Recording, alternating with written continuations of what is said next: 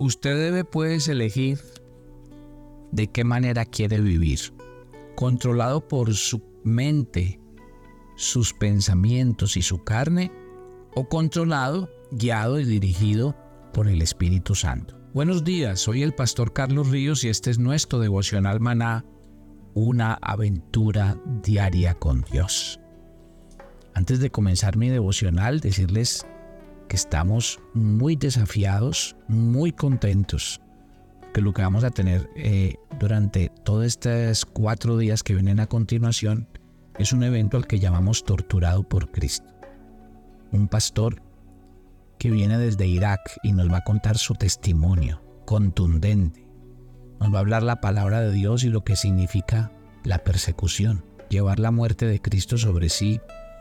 Creo que vale la pena no solo escucharlo, sino también entender lo que viene para nosotros en este tiempo. Si usted quiere atender a nuestra conferencia, pues aquí están los números telefónicos y los lugares donde vamos a estar. Hoy estaremos en New Jersey, 347-262-0095. Mañana estaremos en Tampa, 813-712-0691. El sábado estaremos en Orlando, 407-219-1406 y el domingo en West Palm Beach 561-703-2320. El lunes en Atlanta 404-573-1572. Los esperamos para que vayan a, a la conferencia y además tomen su agenda devocional. ¿Qué queremos escoger para el año 2024? Queremos vivir una vida llena del Espíritu Santo. Queremos caminar llenos del Espíritu o queremos vivir en la carne. Esa es una decisión. Y es una, la, la vida cristiana es de decisiones. Y nosotros cada día, de acuerdo a lo que vivimos y aprendemos en la palabra de Dios, pues tenemos que tomar decisiones. Mire lo que dice la escritura. La escritura cuando habla en Romanos en el capítulo 8, versículos 8 al 9, dice lo siguiente. Y los que viven según la carne no pueden agradar a Dios. Mas vosotros no vivís según la carne, sino según el Espíritu, si es que el Espíritu de Dios mora en vosotros. Y si alguno no tiene el Espíritu de Cristo, no es de él. Mire que aquí el apóstol Pablo está diciendo que hay dos maneras de vivir. La primera manera de vivir es en la carne. Acuérdese que en el jardín del Edén nos dejaron un regalito, una herencia. Vivir la vida independiente de Dios, vivir aparte de Dios. ¿Qué significa en la Biblia vivir según la carne? Es vivir según las tradiciones, la crianza, lo que piensa el mundo, lo que diga la gente. Eso es. Mientras que dice la Biblia, hay otra forma de vivir y es llenos del Espíritu, guiados por el Espíritu, en el que tomamos en cuenta a Dios, su palabra y sus mandamientos. Por eso cuando hablamos de cultivar una vida espiritual estamos diciendo, ¿qué es lo que usted más alimenta? ¿Usted alimenta su vida en la carne o usted alimenta su vida llena del Espíritu Santo? Devuélvase ahí en Romanos 8, donde estamos, y, me encanta lo que dicen los versículos 5 y 6. Los que son de la carne piensan en las cosas de la carne. Los que son del Espíritu piensan en las cosas del Espíritu. Verso 6. Ocuparse de la carne es muerte, ocuparse del Espíritu es vida y paz. Y dice más adelante, mas vosotros no vivís según la carne, sino según el Espíritu. Tres palabras. Dice, los que piensan en las cosas de la carne. Sí. Dice, ¿quiénes son los que piensan en las cosas de la carne? Los que viven en la carne. Otros, los que se ocupan de las cosas de la carne. Se ocupan. Y otros, los que viven en las cosas de la carne. Tres palabras. Pregúntese usted esta mañana. Es que es muy fácil hacer el examen qué es lo que en lo que usted más piensa, qué es lo que a usted lo ocupa y para qué es que usted vive. Y de acuerdo a eso usted puede desde hoy decir, la verdad, yo tengo que examinar mi vida decir si yo estoy siendo controlado por esto o si realmente hay otro estilo de vida que quiero vivir.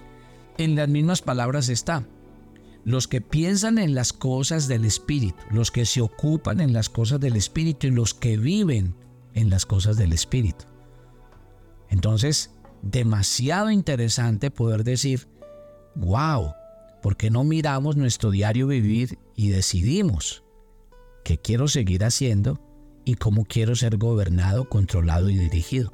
Pero lo que sí le quiero decir es que uno no puede estar en las dos cosas. Que uno no puede un día una cosa y otro día otra. Porque realmente en mi diario vivir yo tengo que resolver en qué pienso, en qué me ocupo y para qué vivo. O para las cosas de la carne, que según estos textos que acabamos de leer, dice claramente, el ocuparse de la carne es muerte, el ocuparse del espíritu, vida. Los designios de la carne son enemistad contra Dios. Los que viven según la carne no pueden agradar a Dios. Mire, mire lo que dice. Primero dice que es muerte. Dice, después dice que es enemistad contra Dios. Y en tercer, en tercer lugar dice, no pueden agradar a Dios. Entonces la pregunta es, ¿usted qué quiere para el nuevo año? ¿Usted qué quiere en su nuevo estilo de vida? ¿Quiere seguir viviendo así? ¿Quiere seguir viviendo en contra de la voluntad de Dios, sabiendo que eso trae muerte? ¿Usted quiere vivir en contra de la voluntad de Dios, sabiendo que eso es enemistad contra Él y que eso no lo puede agradar? ¿O, o volvemos a lo que dice la Biblia? Que el ocuparse del Espíritu es vida, no muerte. Que trae paz. Y que los que viven según Dios le pueden vivir para su gloria y para su honra. Vamos a Gálatas. Y Gálatas nos va a ampliar. Gálatas capítulo 5. Gálatas capítulo 5 nos plantea dos cosas muy interesantes que yo quiero que nosotros miremos el día de hoy. Versículo 16.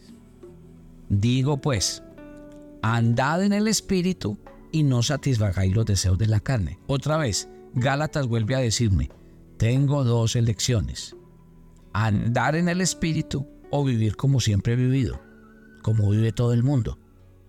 Verso 17, estoy leyendo Gálatas 5. El deseo de la carne es contra el espíritu y el deseo del espíritu contra la carne se oponen entre sí para que ustedes no hagan lo que quieren. Pero si sois guiados por el espíritu no estás bajo la ley. Ahora, hay dos listas que me parecen supremamente interesantes y en estas usted se puede identificar. Dice, manifiestas son las obras de la carne. Mire lo que dice Pablo. A los que los gobierna la carne, sus obras son estas. Empieza a hacer una lista. La lista es, estamos en el verso 19, Gálatas 5. Adulterio, fornicación, inmundicia, lascivia, idolatría, hechicerías, enemistades, pleitos, celos, iras, contiendas, disensiones, herejías, envidias, homicidios, borracheras, orgías. Esa es la lista. Por lo cual, ahí no hay pierde. Uno ya sabe si está gobernado por el Espíritu o si está gobernado por sus obras de la carne.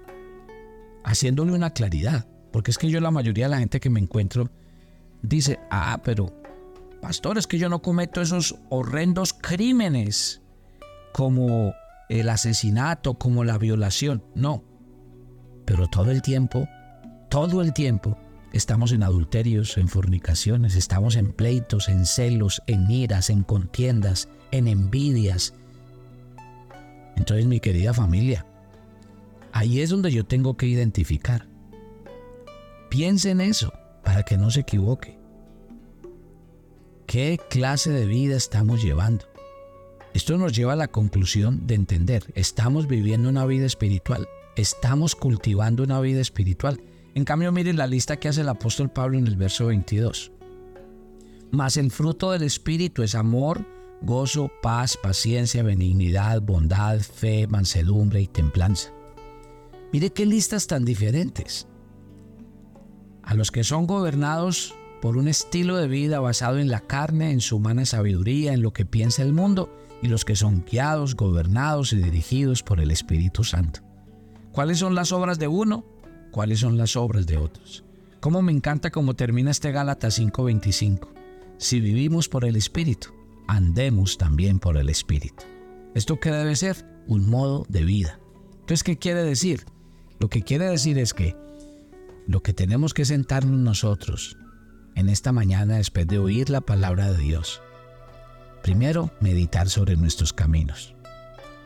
Y no es difícil, a la luz de los pasajes que acabamos de leer, no es nada difícil mirar en qué lugar me encuentro. ¿Quién es el que gobierna y dirige mi vida? ¿Qué significa pasar de ser gobernados por la carne, por nuestro viejo hombre, a ser gobernados por el Espíritu de Dios? Yo no le estoy diciendo que la vida se vuelve perfecta, ni le estoy diciendo que no cometemos errores, que no cometemos pecados. Claro que no. Pero lo que sí quiero decirles es que en ese nuevo gobierno y en esa nueva dirección y en ese nuevo camino, nos quitamos muchos pesos de encima. Nos liberamos de muchas cargas. Experimentamos sanidad, restauración, vida nueva. Ahí sí puede decir uno que estoy viviendo una vida nueva en Cristo Jesús. Ahí sí puedo decir yo me puedo llamar cristiano e hijo e hija de Dios.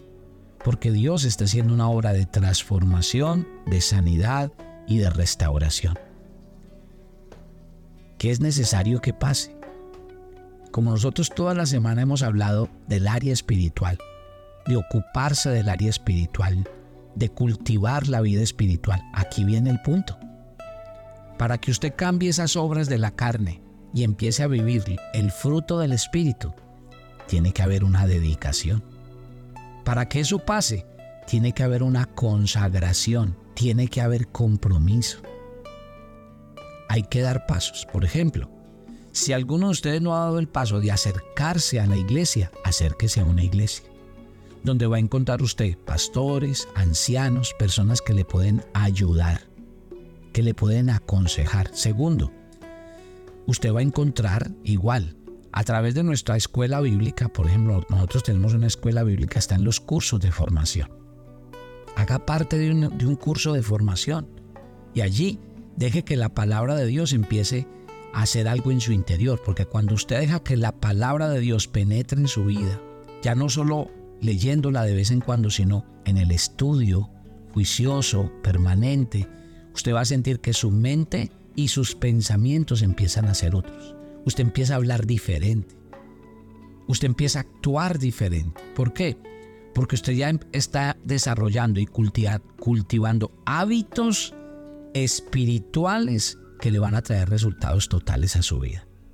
Los cambios no se dan de un día para otro.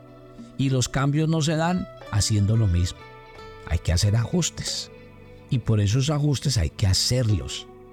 Y por eso les he dado a ustedes herramientas para que cuando vayan a hacer el plan de vida para el 2024, ustedes se sientan y digan, ya el pastor me dio una serie de herramientas y de recomendaciones que yo debo tener en cuenta para que mi vida espiritual realmente tenga un ajuste, tenga un cambio, para que mi vida espiritual realmente pueda surtir los resultados que yo quiero que pasen en mi vida.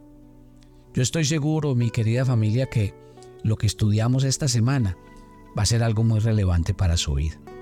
Estoy seguro que el Espíritu Santo les ha hablado y sé que Él les va a llevar a ustedes a tomar la decisión de ser personas más espirituales, a ser personas más consagradas a Dios, más comprometidas con Él, sobre todo más constantes y disciplinadas, porque tal vez lo que más le ha faltado a la iglesia del Señor es eso, disciplina, constancia, permanencia y tal vez por eso es que muchos han encontrado en el devocional maná una fuente de bendición, porque como el devocional maná los acompaña todos los días. Entonces uno todos los días está ahí como alimentado, como se mantiene, está oyendo, está permaneciendo. ¿Sí ven? Entonces usen todas las herramientas que les he dado en el área espiritual.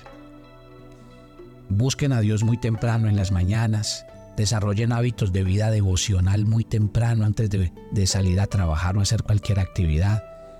Tomen la Biblia como alimento espiritual diario. No olviden la Agenda 2024 que ya va a estar a disposición de todos ustedes. Pónganse bien juiciosos a escribir. Ya no solamente oigan el devocional, escriban, acérquense a la Biblia. Tomen nuestros cursos de formación que lo van a llevar a crecer y a madurar en el camino de la fe. Todas estas herramientas, todas estas disciplinas van a producir en ustedes grandes cambios. Y ustedes con el tiempo me van a decir, wow, pastor, qué cambio tan grande ha dado mi vida. Y empecé a ver respuestas económicas en mi familia, en mis relaciones, en mi salud. Porque es que cuando usted realmente hace ajustes en lo espiritual, todo cambia. Todo da un vuelco total. Hace rato estábamos tomando decisiones, pero yo creo que lo estábamos haciendo en el lugar y en el área equivocada. Los verdaderos ajustes hay que hacerlos donde tienen que hacer. Y yo le agradezco a Dios y sé que ustedes, ustedes lo van a alcanzar. Ser personas más espirituales y más entregadas a Dios. Padre, gracias por esta mañana, por el comenzar de este nuevo día y por cada oyente de Maná. Yo sí me alegro mucho en mi corazón saber que estas personas que nos están escuchando van a ser personas más espirituales cada día que ellos a la luz de lo que hemos estudiado el día de hoy, están tomando la decisión ya no de vivir en la carne, ya no de pensar, ocuparse y vivir para las cosas de la carne, sino en pensar, ocuparse y vivir para las cosas del Espíritu. En dejar que sus vidas sean controladas por Dios y la palabra y no por sus pensamientos, sus sentimientos o su vida pasada. Dios, realmente hemos entendido la necesidad primordial de ocuparnos de nuestra vida espiritual y eso vamos a hacer. Gracias por tu Espíritu Santo en medio de nosotros y por hacer milagros en este cambio y transformación de vida. En Cristo Jesús. Amén y amén. Y yo los espero mañana en nuestro viernes de oración hermana. Bendiciones para todos.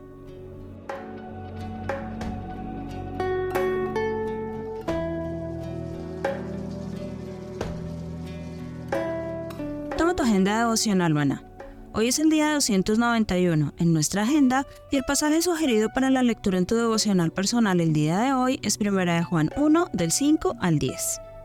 Dios es luz y las tinieblas no tienen lugar con él. Si decimos ser hijos de Dios, nuestra meta debe ser vivir en comunión con nuestro Padre, pero el pecado sigue estando presente en nosotros. Por tanto, si quieres vivir en comunión con Él, debes confesar tus pecados y Dios te perdonará. Te invitamos ahora a que respondas las preguntas que encuentras en tu agenda que te llevarán a conocer cada vez más a Dios y crecer en tu vida espiritual. Y para confirmar tus respuestas, visita nuestra cuenta de Facebook Devocional Maná o nuestra página web devocionalmaná.com.